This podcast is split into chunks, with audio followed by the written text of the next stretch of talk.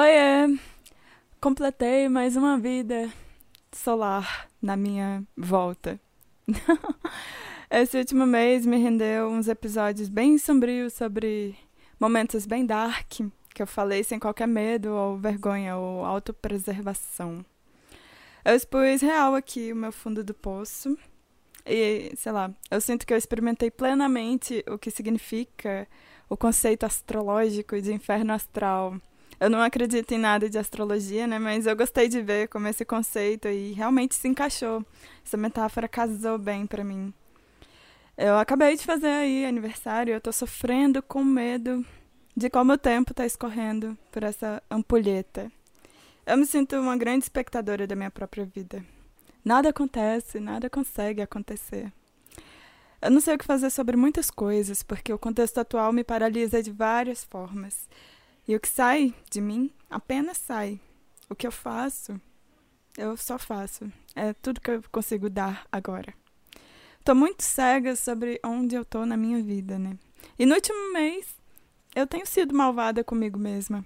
Eu me sinto esse monstro super ácido, com medo de interagir com as pessoas, decepcionar alguém, machucar ou mesmo atacar alguém, né? Do nada, porque eu tô instável emocionalmente. E aí eu não sei, qualquer coisa pode acontecer. Eu não sei se eu sei me controlar. Porque eu me sinto uma monstra, uma pessoa ruim. E aí, recentemente, eu me meti numa situação bem besta de discutir do nada com alguém por conta desse desse momento, né? Discutir por nada, do nada, pra nada. O meu ego falou mais alto e aí por algum motivo era muito importante para mim provar que eu que eu tinha razão. Só que no dia seguinte, quando eu acordei, né, bem mais sóbria, é, quando eu pensei sobre a situação, eu me odiei, porque não tinha necessidade de ter, de ter ido tão longe. De verdade, eu não sei se eu fiz essa besteira de discutir por autossabotagem, por conta desse atual momento de instabilidade, constante cobrança e auto, autocríticas pesadas sobre como eu sou um monstro, essas coisas já estão me assombrando aí há um tempo. E aí, nesse momento, aconteceu a autossabotagem, né? De novo, eu pisei na bola. Se foi por isso, ou se foi. É, ou se de qualquer outra forma, eu me colocaria nessa situação. Eu não sei, na verdade. Será que se. Se eu não tivesse vivendo esse zeitgeist, né, de, de me culpar e me sentir um péssimo ser humano a cada segundo, eu teria me doído da mesma forma pela situação e levantado os mesmos pontos de defesa do meu argumento e etc, e etc. É, eu fico na dúvida, mas não importa, já foi. Eu já errei e eu errei logo tentando acertar, né? Curioso isso. Pensando nisso, eu queria expor aqui algumas dicas práticas que eu recebi na minha caixinha de perguntas que foram respostas, né? Semana passada eu pedi para as pessoas me darem dicas sobre como não ser insuportável no rolê.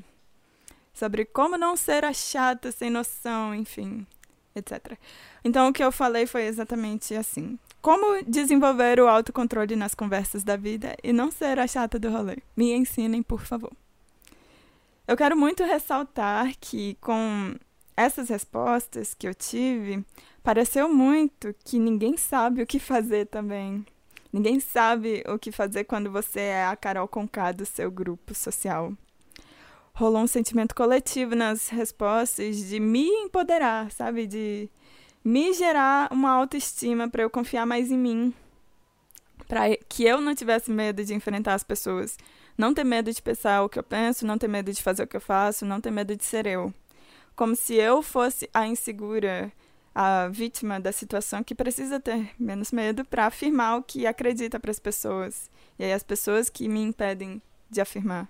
Só que esse não é o caso. No caso, eu não estou nessa posição de vítima. Eu não preciso ser empoderada. E realmente, nos últimos vídeos do, cana do canal, do podcast, que eu tenho desabafado sobre como eu me sinto uma monstro social, é, eu sinto que nos comentários vocês, seguidores, estão vocês que são meus amigos, vocês que nem me conhecem também, mas acompanham e gostam de mim, e interagem, comentam, vocês todos estão tentando me consolar, né? Eu sou muito grata pela compreensão e pelo carinho. Eu adorei ler tudo que eu li. Mas eu não sei se eu deixei claro o suficiente que eu tava querendo saber o que fazer quando você é a pessoa que fez besteira. Você é a vilã da história. Porque, sinceramente, eu não tenho como bater no peito e dizer para as pessoas me aceitarem, para as pessoas me engolirem do jeito que eu sou. Eu não quero lidar assim. Então, o que eu esperava como resposta eram coisas práticas, dicas práticas, algo mais sobre como falar com alguém, como pedir desculpas, é, quanto tempo esperar para conversar de novo com a pessoa. É, o que não dizer, como não dizer as coisas, termos para se substituir numa conversação, quais fraseamentos, né? Como descobrir o que motiva a minha agressividade, palavras para evitar e assim por diante. Essas eram as respostas que eu queria. Mas, é, não foi o que eu recebi. Vocês foram muito bonzinhos comigo. Talvez eu tenha feito a pergunta errada. Só que pensando por outro lado, talvez eu já esteja esperando alguém que não seja eu para me xingar e me dizer o que eu já, já sei que, que eu acho de mim. Porque, como eu discuti em episódios anteriores, eu sou viciada em tristeza, né? Eu já tenho uma resposta pronta na cabeça para a pergunta que eu fiz. E ela é justamente: você é uma causa perdida, Mariana. Não tem como te salvar. Eu tô bem exausta de tentar há muito tempo ser melhor. De tentar demais não errar, não gerar conflitos, não ser desse jeito lerda e ao mesmo tempo insensível com os outros e também ser sensível demais sobre mim mesma. E, enfim, se alguém me confirmasse que não tem jeito para mim, seria muito mais fácil, né? Só engolir. Só que não tem ninguém me dizendo isso. Eu ainda tenho que acordar todos os dias e assumir essa responsabilidade de ser eu desse jeito mesmo. É difícil falar essas coisas para uma câmera, né? Porque é muita exposição, mas quando eu falo, né? Quando eu falo essas coisas, eu me sinto bem depois que a gravação acaba. É por isso que eu continuo. Esse é meu episódio especial de aniversário, então é para ser bem positivo, é para ser sobre eu me convencendo finalmente de como eu não sou um monstro. Eu presto, sim, eu posso ser legal, sabe? Eu... As pessoas gostam de verdade de mim. Não tem ninguém fingindo só por dó que eu que gosta de mim, né? E aí eu quero passar para frente Dicas práticas de como lidar com essa sua cabeça em que você se sente mal e arrependido sobre coisas ruins que você fez. E como não se martirizar, como não se sentir um monstro. A primeira coisa prática para se fazer para sair do auto-ódio tem a ver com a grande maioria das respostas que eu recebi, na verdade. Confiar em si mesmo, ainda que cegamente. Não se descredibilizar totalmente. Eu não tô 100% errada na história, na verdade. Esse movimento geral das pessoas tentando me consolar faz sentido realmente, porque eu não posso me jogar fora. Existe pelo menos alguma coisa sobre mim na situação, por mais mínima que seja, que dá para confiar do meu lado. Eu sinceramente não sei o que seria nessa, nesse caso. Ainda não achei o que, o que, que é que eu tô certa sobre isso, mas é importante não se descartar Ninguém é do mal ou do bem, né? Isso não existe na vida real oficial, não fanfic fanfiqueira. Você não é um monstro, Mariana. Ok. Segunda coisa prática para se pensar, assim. Na avassaladora maioria do tempo, todo mundo está mais preocupado sobre si mesmo e pensando em si mesmo mais do que pensando no outro, né? Então não tem ninguém te odiando tanto assim quanto você acha, Mariana. As pessoas não estão te julgando te achando ridícula, sem noção, tagarela, desnecessária, otária, tanto assim, né? Só você se odeia assim. Todo mundo está ocupado demais tentando saber sobre o que as outras pessoas estão achando da performance delas na vida delas, né? Então não aumenta as coisas na sua cabeça. Não fica desesperada, Mariana. E olha só, eu quero muito emendar isso em uma coisa que me disseram também várias vezes. Antes de comprar uma briga, você tem que saber se a outra pessoa está disposta a te ouvir de verdade, né? Se essa outra pessoa vai te entender, se vai prestar atenção de verdade no que você está afirmando, ou se a pessoa só vai ignorar e vai falar por cima de você. Porque daí você já sabe se você vai perder seu tempo discutindo ou não. Eu acho engraçado pensar sobre isso, porque na verdade, quando eu me meti nessa última situação, né, nessa última discussão. Eu estava mais preocupada em impor as minhas frases, de falar o meu discurso em voz alta e ser a pessoa certa, né, do que ouvir a outra pessoa. Então, acho que esse conselho de entrar ou não na discussão, né, seria mais para a pessoa que estava conversando comigo. Ela não entraria na discussão comigo porque eu já tinha minha cabeça muito formada. Tem coisas que eu não estava disposta a debater, né? Ok, mas eu não sou um monstro. Eu não sou um monstro. Essa briga nem foi grande coisa, na verdade. O mundo continua igual. Eu fico assim, me sentindo mal.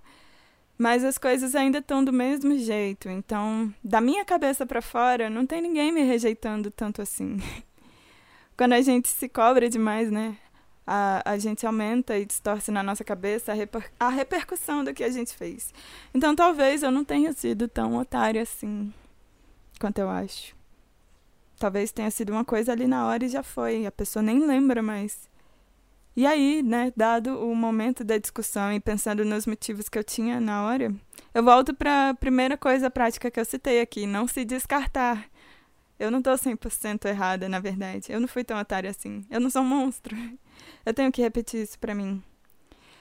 Bom, no final dessa saga, eu pedi desculpas e deixei de molho a conversa com a pessoa, né? Foi toda uma jornada para eu chegar nesse momento. Eu tô completando mais uma volta ao redor do sol.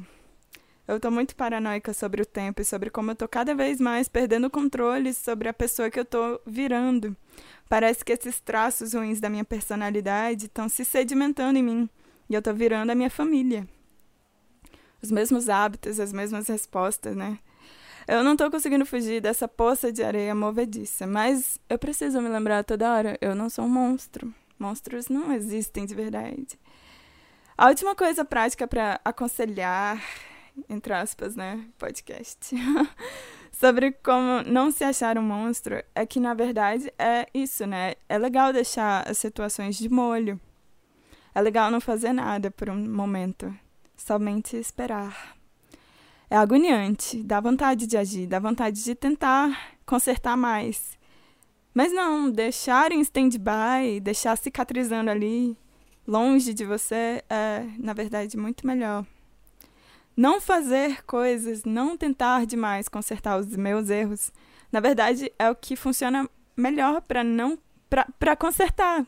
É o que funciona, é o que mais funciona para consertar para mim. Ficar calada entender que o foco é sobre a outra pessoa e não sobre a minha tristeza por ter errado, né?